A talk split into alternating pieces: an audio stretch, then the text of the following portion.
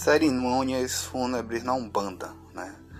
É, ou como a gente costuma chamar, né? quando as pessoas falecem, né? o enterro, é, a prece, como é que a gente trata dentro da nossa Umbanda esotérica. Elas têm duas naturezas dentro da nossa casa, dentro da nossa Umbanda esotérica, né? Uma que seria ligada às pessoas que são membros da religião, e outras pessoas que são os babalorixás e alorixás dentro da casa.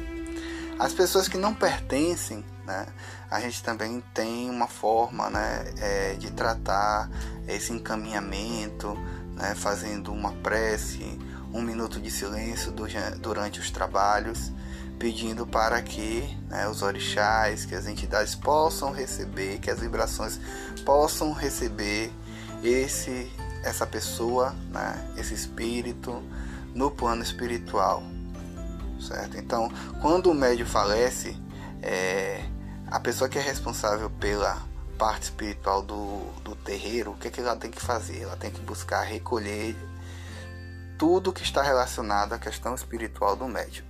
Né? Buscar um familiar próximo, alguém que possa recolher as suas guias, sua roupa e todo o material de trabalho e pertences espirituais né, das entidades também dessa pessoa, principalmente se ela também for feita é, no santo, né, tiver a feitura no santo, ela também tem uma orientação. No caso de um babalorixá ou ialorixá, mãe pequena, pai pequeno, né, é, deve-se imediatamente assumir as funções do terreiro e refazer os assentamentos. Ou seja, a pessoa que está à frente, quando ela falece, é necessário que sejam recolhidos por alguém de uma coroa maior do que essa pessoa, né? o pai e a mãe de santo dele, ou de repente o pai pequeno, a mãe pequena da casa, ou outro irmão de santo mais velho de preferência, para que possa, né, devidamente orientado, né, já tendo conhecimento para poder suspender os assentamentos do terreiro, né, do centro, e todos deverão ser despachados. Né? O terreiro, dando continuidade aos trabalhos, é, deve se realizar né, a retirada de mão de vume, né, que muitas pessoas chamam como retirada de mão de morto, né? Tirar a vibração, na verdade, do abolorixá, é, dos filhos de santo daquela casa. Isso acontece durante uma imantação, né? uma nova imantação. Todos os assentamentos já estarão alinhados com é, a energia, a vibração dos orixás do novo babalorixá ou ialorixá e todos deverão deitar numa imantação assim se conectando com o mesmo e com a casa, certo?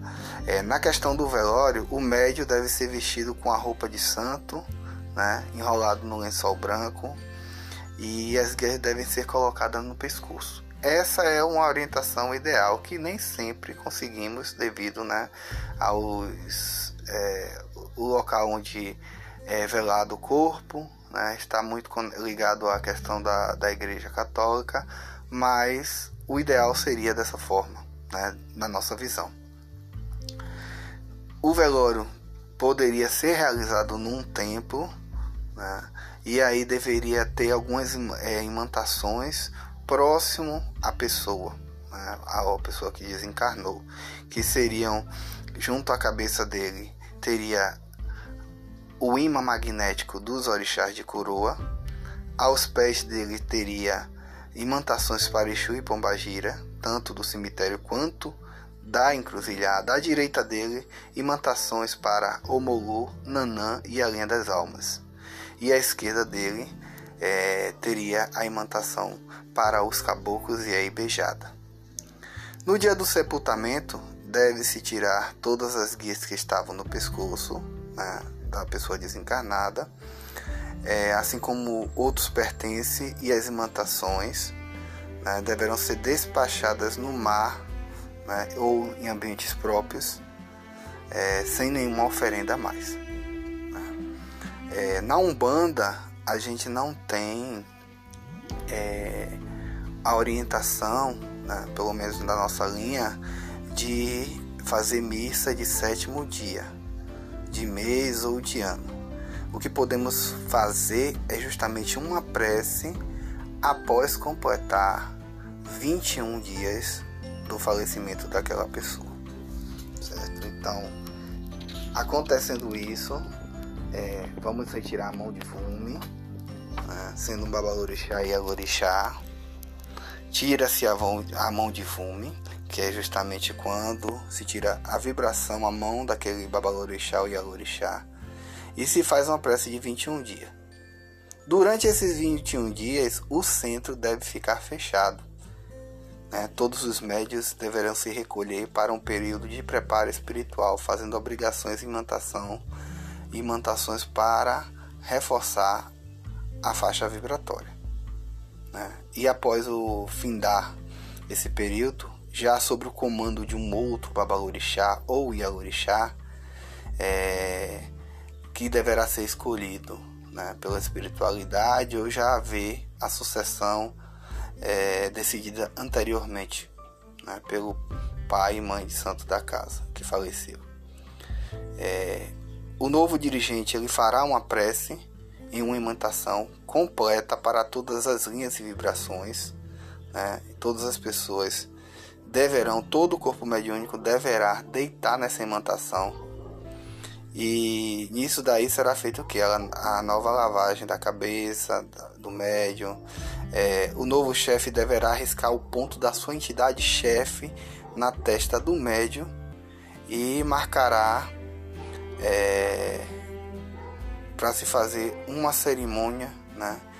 Antigamente se fazia uma cerimônia de juramento, né, de fidelidade, um juramento assim é, de conexão, né?